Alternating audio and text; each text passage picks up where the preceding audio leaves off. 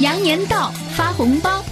环球资讯广播联手新浪微博，每天送出现金礼。现金礼，各位听友粉丝速来微博点击领取，现金来拿，别客气。羊年交好运，从环球资讯微博抢红包开始，等你哦。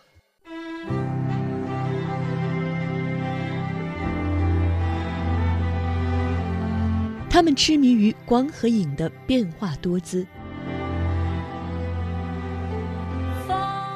他们观察时间和空间的暗恋和纠缠，他们不断探寻、触碰人性心底的灰暗和柔软。波兰斯基、希区柯克、金基德、王家卫。这里是环球文化圈之特别节目《光影大师》。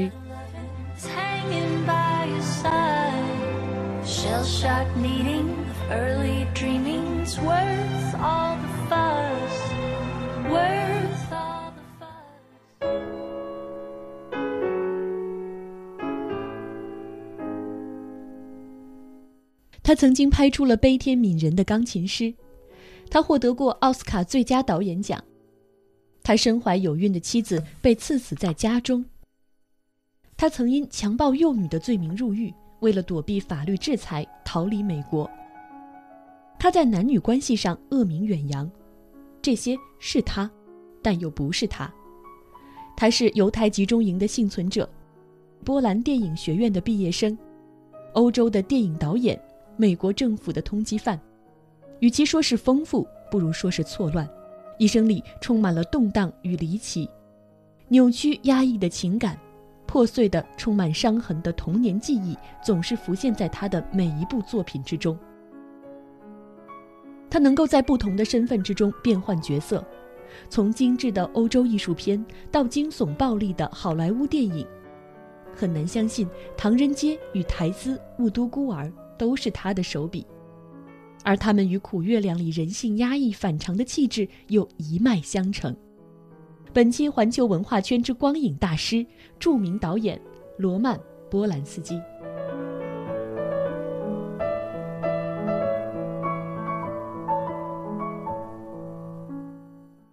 各位好，欢迎来到环球文化圈，我是主持人子楠。之前呢，就曾经和大家预告过啊，影片人小爱会在春节期间陪伴着大家，为大家带来光影大师系列。我们曾经问过大家，让大家去猜啊，你觉得小爱他会为我们推荐谁？他会最喜欢哪些大师呢？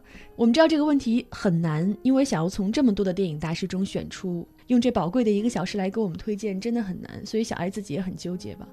特别纠结，因为就是一提到电影大师，其实会想到很多人的名字，嗯，然后就像子楠说的，就是两个小时的时间真的是不够，嗯，但是不管怎么样吧，希望说能够借今天这个节目啊，然后在给大家到啊春节快乐的同时呢，能够给大家带去一些呃我自己看电影的分享，也希望大家能够就是在这一期的分享当中，能够找到自己心目中喜欢的那个电影。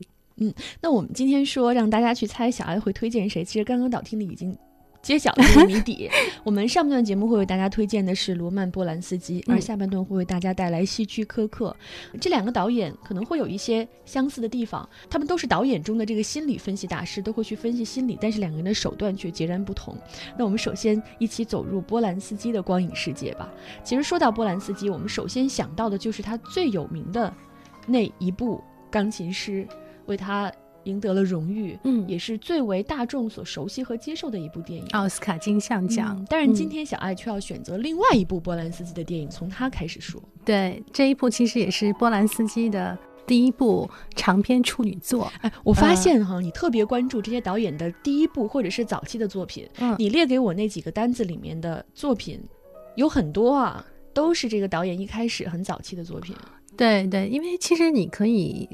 就是从他最早期的作品，其实你能够感受到，就是说，他身上最原始的电影气质是什么？因为很多人他不断的被改造。对我们总是说一个导演到要到他风格最成熟的时候，对顶峰时期才会出现一个代表作或者最红、最为大家所熟知的那个作品。没错，但是确实，呃，罗曼斯基的这个长篇处女作，同时也相当于他的一个。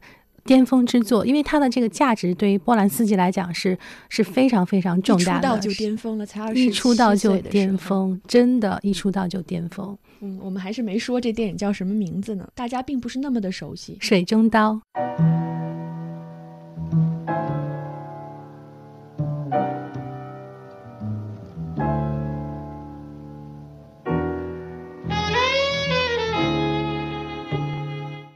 水中刀，那我们就从这部电影来说起。当时二十七岁的年轻导演会给我们带来一个什么样的故事？其实单纯从片名来看，就是知道这个电影里一定会有一把刀，叫水中刀嘛。有刀就肯定会有命案。实际上电影里的角色又只有三个人，就是这样的一个故事。这个片子其实我昨天。又重新看了一遍，我看的那一版是那个字幕翻译很好玩啊。他在影片前面字幕的时候呢，他出来了几句话。他说：“第一，《水中刀》是罗曼·波兰斯基导演的长篇处女作；第二呢，这一部长篇处女作呢，使得年仅二十七岁的导演为世人所瞩目；第三，就是有的人呢，甚至预言，甚至断定说，罗曼·波兰斯基。”不可能再拍出比《水中刀》更优秀的作品，天哪！所以你就可以看得出来，我不知道这个到底是高度是谁加上去的，对，我不知道是翻译加上去的还是怎么样，字幕组。但是确实说，这个从这个字幕我们能够看得出来说，大家对于这个罗曼·波兰斯基和这个《水中刀》的心理定位，它的定位是非常非常高的。那那这个这个影片其实本身来讲呢，它的故事不是那么那么的。表面上啊，不是那么那么的惊世骇俗，或者那么吸引人。其实它就是挺闷闷的，全篇是黑白的，然后里面只出现了三个人物，从头到尾只有三个人物，两男一女，一对夫妇和一个搭车的一个年轻的男孩子。然后呢，故事发生的这个地点呢是设置在一个船上。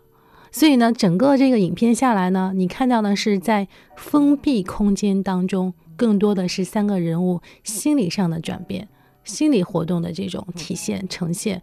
那我真的是不得不说，当年在你想这个片子是诞生在一九六二年，那在一九六二年的呃欧洲，在当时那样的一个环境下，能够在如此局限狭小的一个空间里面。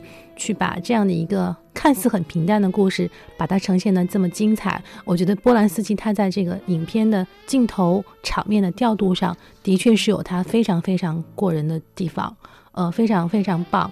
我觉得就是可能很多的那个朋友还没有看过这个 这个片子哈，所以可能我还是像以前一样，不是特别的想去剧透，我们不告诉你说这个影片讲的是什么。但是如果你想去感受一下。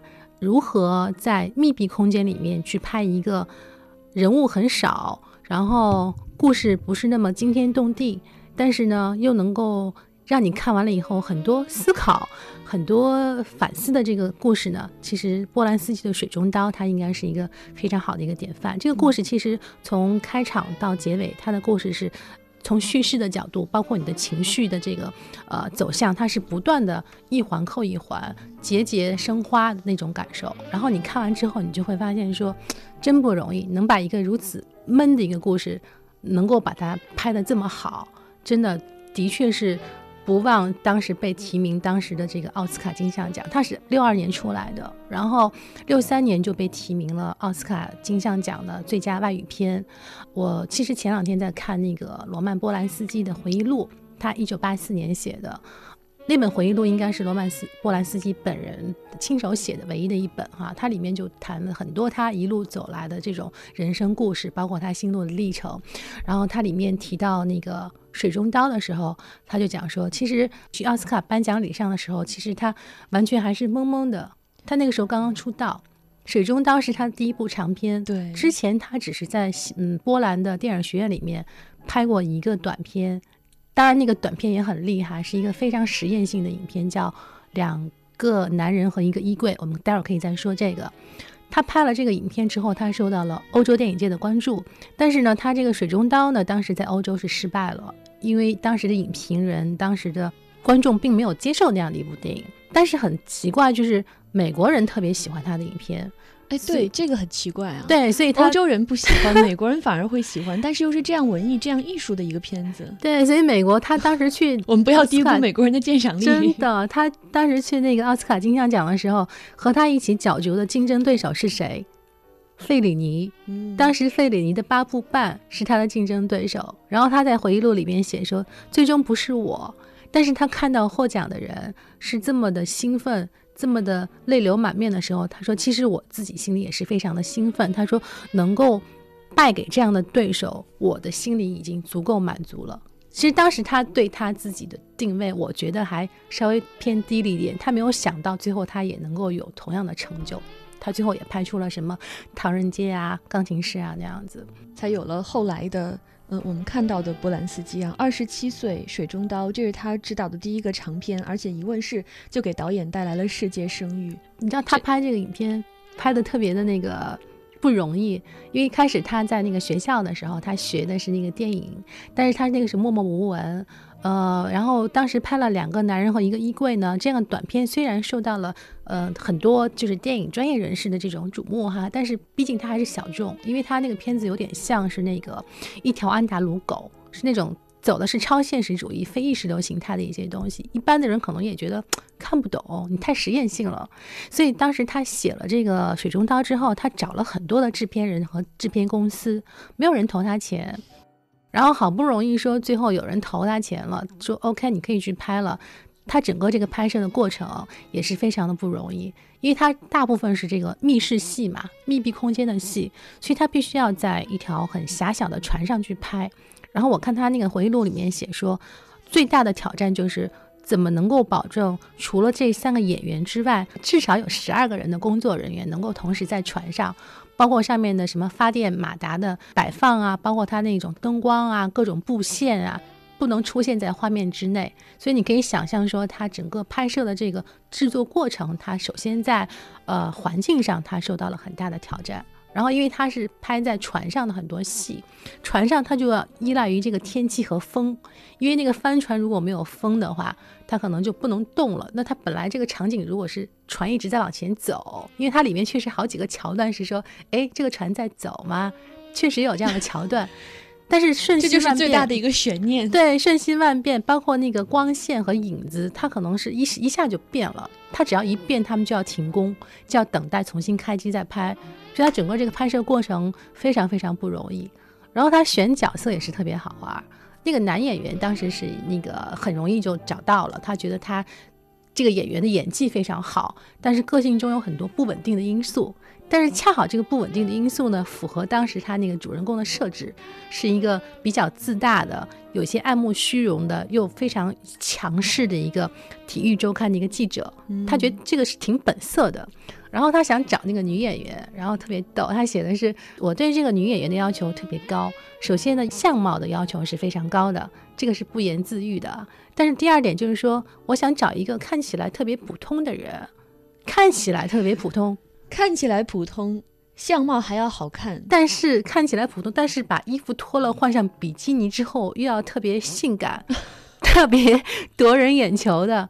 所以他一开始找了一大圈哈，就是演员里面找不到这样的人。对我也觉得找不到他。然后你知道他怎么找吗？他去游泳池里面找，他跑遍了很多游泳池，然后终于发现一个，这个是天哪，会被人家当做一个偷窥狂吧？偷窥狂。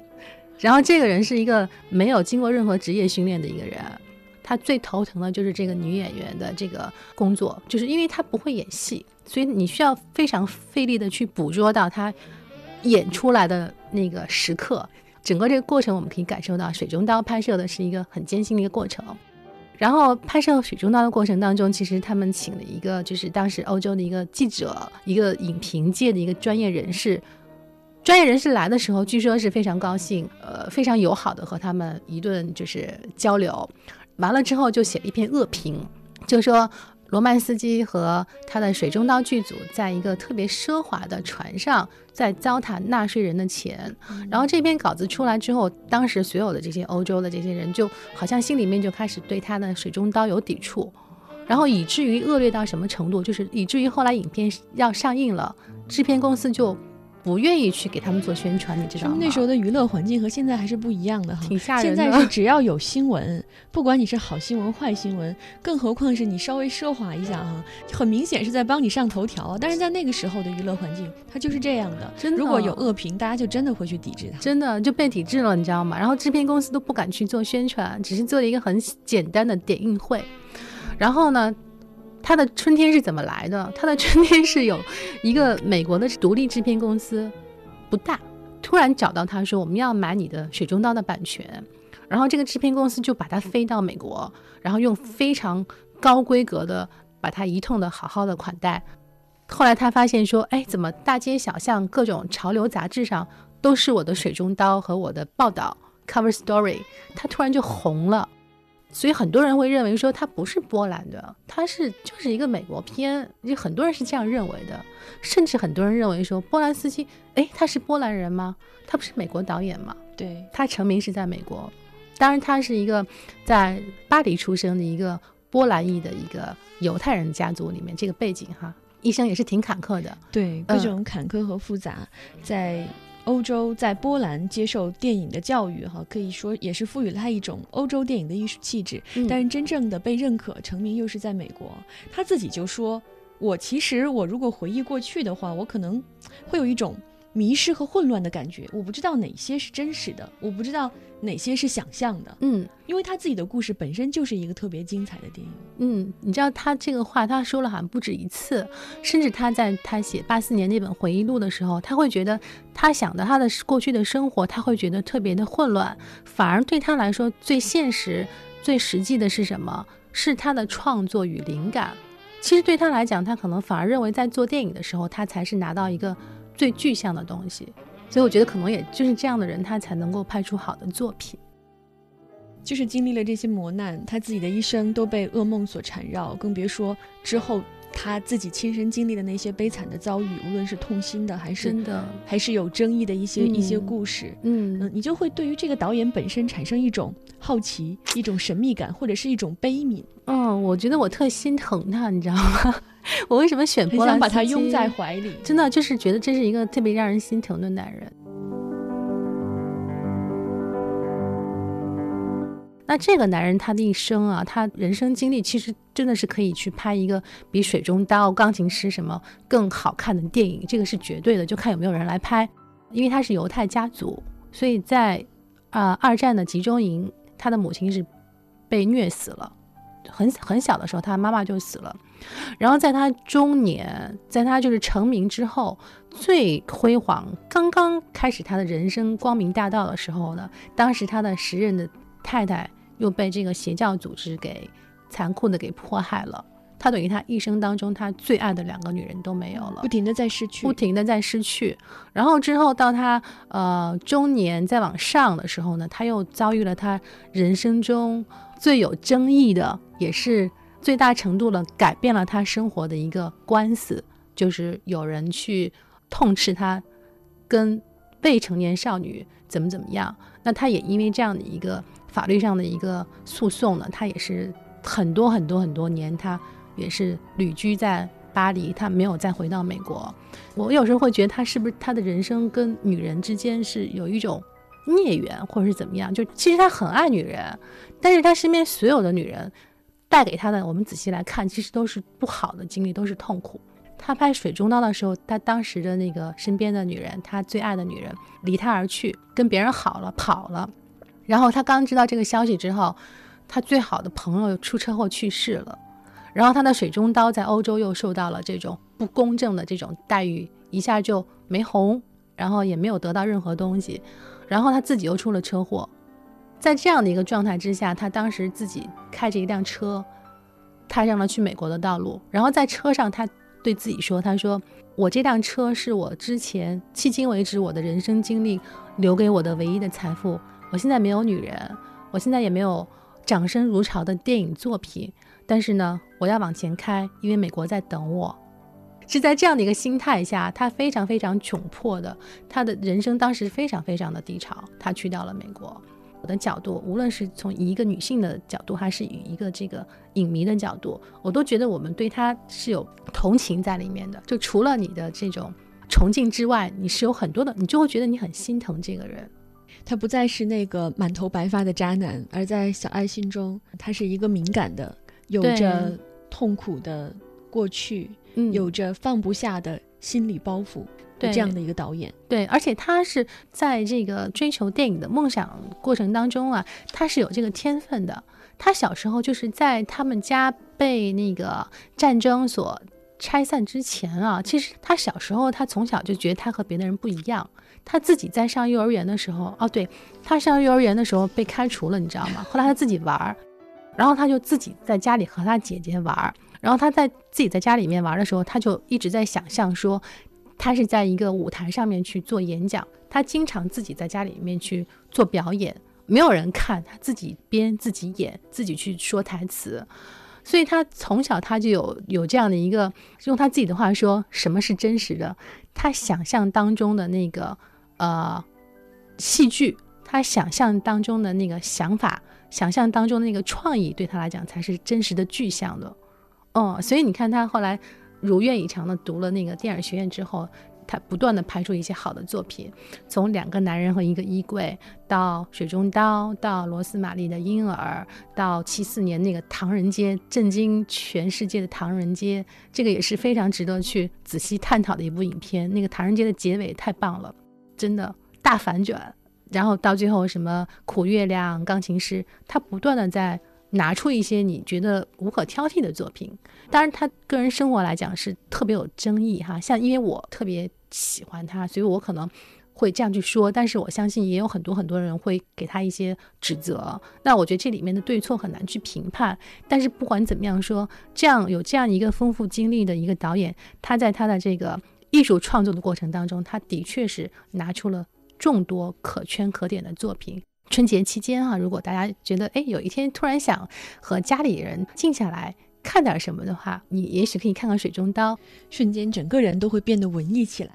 环球文化圈光影大师今天为大家带来的是著名导演罗曼·波兰斯基。呃，经常会有人把波兰斯基和希区柯克进行对比，哈，说他们同样是导演里面的心理分析大师，只不过呢，是希区柯克可能更像是。大家眼里的一个心理魔术师，但是呢，对于波兰斯基来说，他是执着于一些像是一个侦探，或者有人说他像是撒旦，因为他总是会忍不住的想要去触碰一些我们害怕去触碰的东西。那既然说到这儿哈，一会儿呢就会为大家带来小爱为我们推荐的另外一位电影大师，那就是希区柯克。一会儿见。